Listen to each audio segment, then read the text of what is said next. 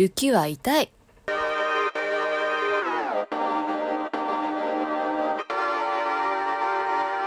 斜め前向きラジオ。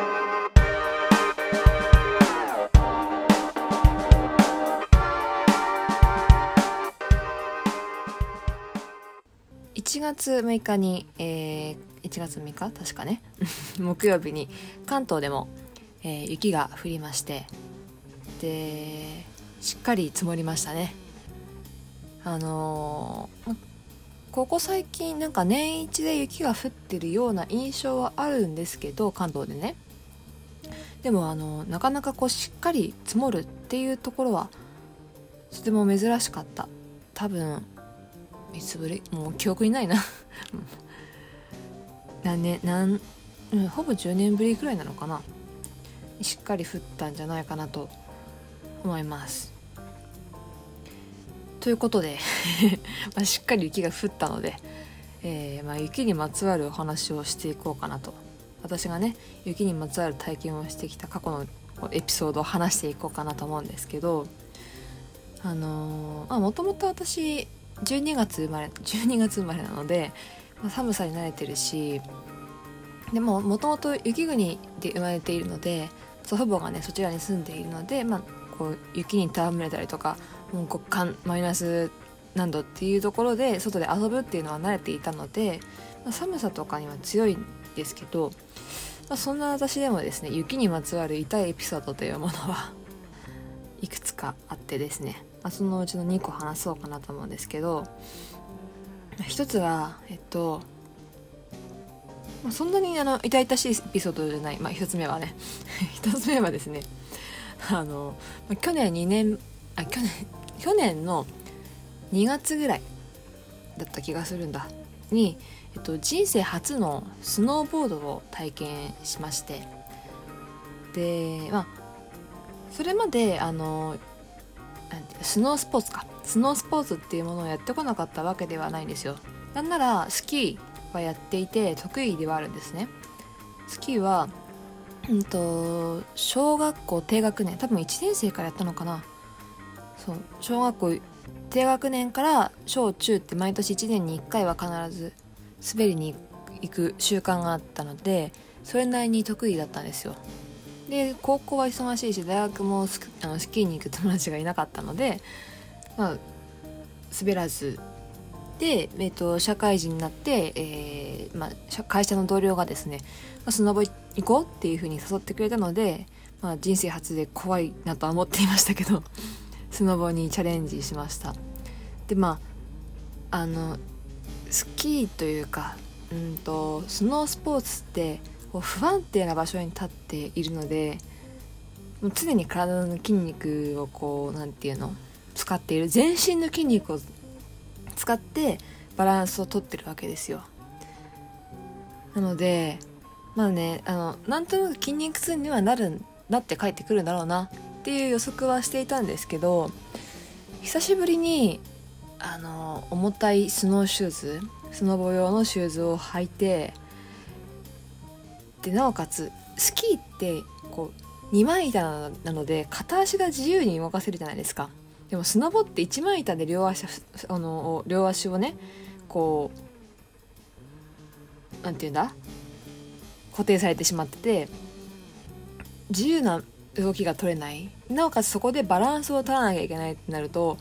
もうあの拷問ですよね。拷問だし初めてだしなおかつ久しぶりだからバランスの取り方わかんなくって全然コツつかめないしもう大転倒して 同僚には爆笑されましたね。いや笑ってるなら助けなさいよって話なんですけどあのそこで転ぶっていうところで転ぶしで転ぶから受け身を取らなきゃいけないんですけどなんかスキーだと受け身をうまく取れるんですよ。片足が使えるのでうまく体重をねこう重心を移動して横にパンって倒れるんですけどそのままなんかもう両足同じように動かす、まあ、若干こう変えることでカーブとかつけるんですけど、まあ、こううまくいかないと両足同じ方にバランスいっちゃって顔面から転んだりとかもうえー、もういまだにコツわかんないですもんいまだにっていうかまだ1回しか行ってないですけど。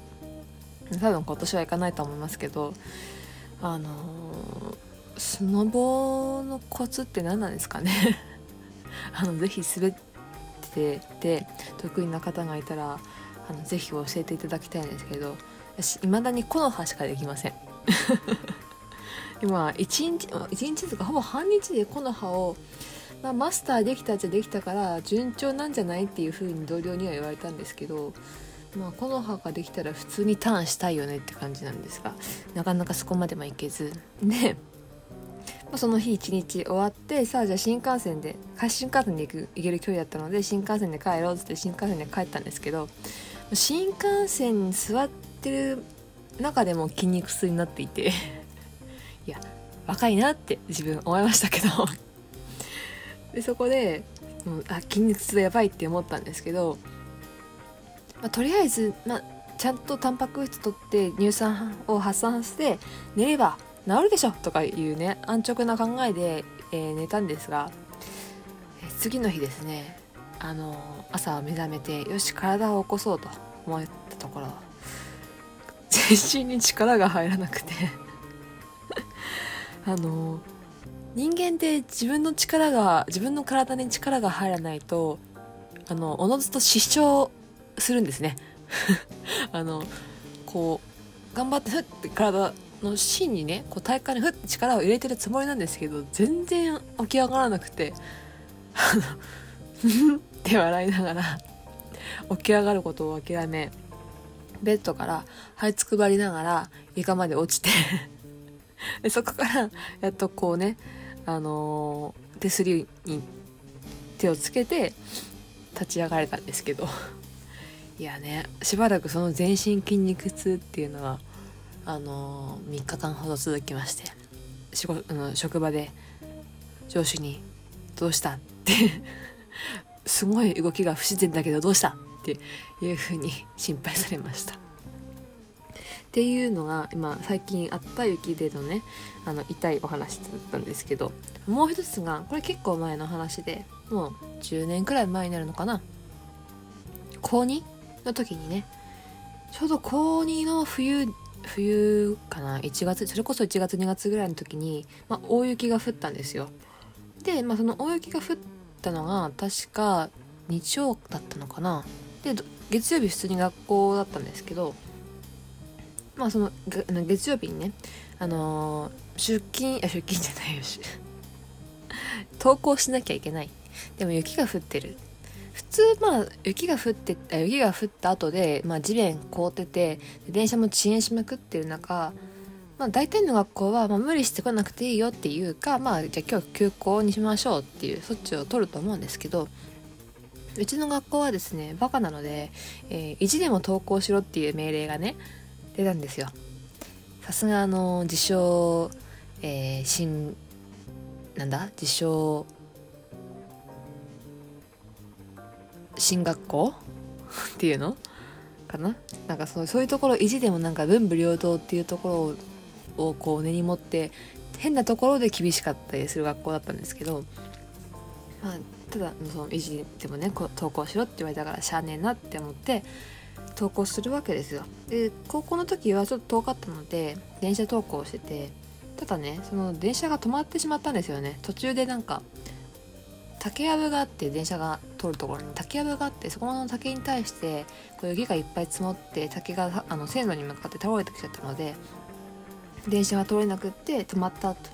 でちょっと電車が止まったって言われたのが、まあ、学校の最寄りの1個前の駅だったんですよ。そこまで来たらもうさ帰るわけにもいかないしとりあえず歩いていこうってなって、まあ、友人がまだ周りにいっぱいいたので、まあ、友人と一緒になってあのとぼとぼと30分ぐらいかけて学校まで歩いただけですよで、まあ、学校まであと15分ぐらい、まあ、ちょうど真ん中ぐらいっていう時にあの、まあ、十字路があったんですね。でそこの十字路っ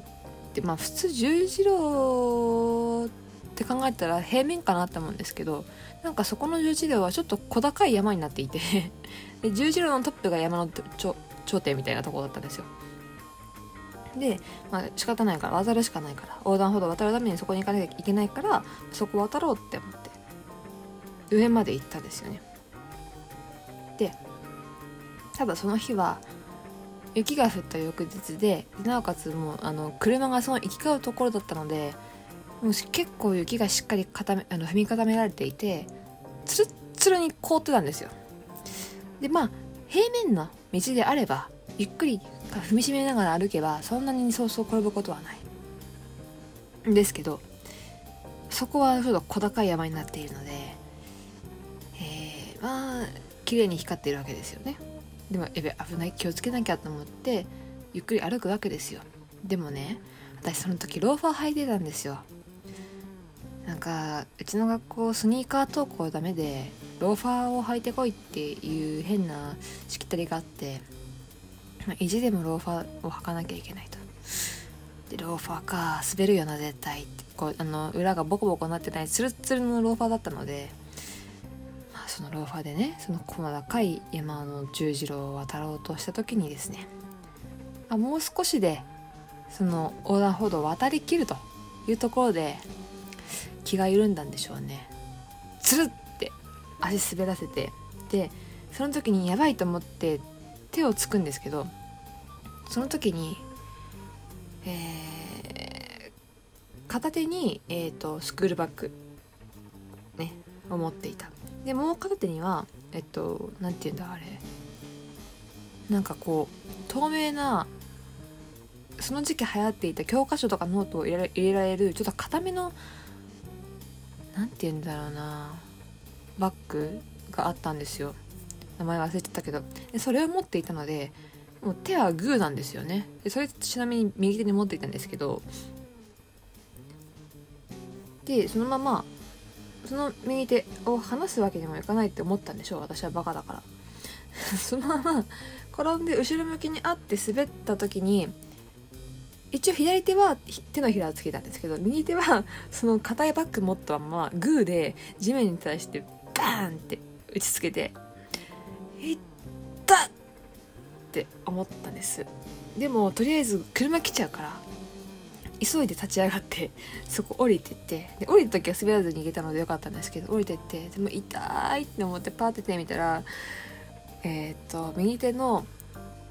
えー、中指の第一関節ちょうどグーになった拳のトップですよね。真っ青になっていてうわこれやっちゃったなって思ったんですよ。でもまあ真っ青になってはいるんですけどもう触った感じ痛みないし大丈夫かなって思ったんですよ。その考えが間違いでしたね。学校に着いてからなんかこうペンをまあ一応授業はなかったんですけど実習しててって言われたからペンを持つじゃないですか。でペン持ってたらなんかズキズキすると。右手のそのグーのてっぺんがね。痛い。でとりあえず保健室行って湿布もらおうって思って。湿布もらって保健室の先生に「これどうしたの?」って言われたから「こうこうこうで」って説明をしたら「絶対病院行きなさい」って言われて仕方なく、まあ、その日帰りに病院に行ったんですよ整形外科にそしたら、えー、右手中指の第一関節骨折って言われてお骨折かみたいなそれまで私左手の小指はねミニバスで骨折をしたことがあって、まあ、骨折生活に慣れてはいるんですけど右手かとついに利き手骨折か。でまあ右手の指じゃなくってその関節の何て言うんだろうこのボコってさなるじゃないですか。こう関節がグーにすると。でそのグーにした時にこう手の甲をねグーにしてみた時に山の方じゃなくってこう山下ったサイドあるじゃないですか。そこのねえっと薬指側のサイドの骨をボキっていったらしくてなんでまああのなんだろうギブス巻いてもらったんですけどボクサーみたいな状態 でこうぐるぐる巻きにされて固定されてでまあそこだったんでそこまでねあのこうペンを持つとか箸を持つとかっていうところに関しては特にこう支障がなかったから良かったんですよ。良かったと思ったんですけどよく考えたら私その時吹奏楽部に所属していてなおかつホルンを吹いたんですね。でホルンっていう楽器は、まあ、ご存知の方はどういう風に持つかっていうのは分かると思うんですけどホルンって右手と右手でこうホルンの何て言うんだろう吹くところに近いところをグッて持ってで右手をベルっていう音が鳴る大きいこう音の出口のところに対して右手を突っ込んで支えてあげるんですけど右手私ギプスぐるぐる巻きなんですよ。ホルンにのそのまあその音が出るところベルっていうんですけどベルに対して腕を突っ込もうとするとベル塞いじゃうんですよ。音が鳴らないっていう。鳴るんですけどワーンっていうこもこもった音がしてしまうのでこれは演奏にならないという話になりいやーねあのしばらく 右手を入れずにフォルムを吹いてたら吹き方が下手くそになってっていう 才能だったんですけどそうそういうねまあ雪というか氷ですけど今回この話の限ってはそういう痛いエピソードがあります。あのもちろん雪って特にこうあまり降らない地域の人からしたらこうあ珍しさもあって楽しいとは思うんですけど本当にあの危険なので気をつけてくださいね。あの雪国のね祖父母の話を聞いてるとまあよくニュースでも聞いてますけどあの家の屋根の雪かき中に足を滑らせるとか、えっと、雪がさーって滑っていって一緒に落ちて亡くなってしまった方とかも結構いますしあと雪って本当にあの密閉性が強いので一回埋まってしまうとなかなかねこう出れないんですよ外に。なのでそこで窒息してしまったりとかあと結構こう大雪降ってズボって足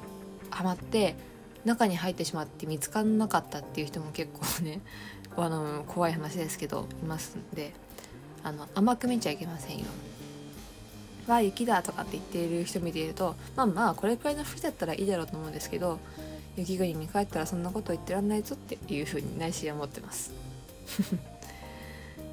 まああの楽しむ分には全然楽しんでもらってこう庭先にね雪だるま作るっていうのもいいと思いますよ。私は絶対作んないけど。作ってる子供見てるのが楽しいから可愛いって思いながらそのこう様子をこうずっと見てる変なね不審者やってますけど最近 そういうことでねあの皆さんくれぐれも今後雪が降る可能性もあると思いますのでその際はね、まあ、楽しみつつ気をつけていただければなと思います。はいということで本日は以上となります。えー、当番組のご感想ご意見ご質問等は、えー、フォームえー、概要概要欄にございます。フォームあるいはツイッターで「ハッシュタグ #7 ラジキョン」えー、7はひらがなラジはカタカナキョンは KYON えー、ロマ字で KYON とつぶやいてくださくだされば、えー私えーと、私が見に行きますのでぜひとも、えー、よろしくお願いいたします。それではまた会いましょう。バイ。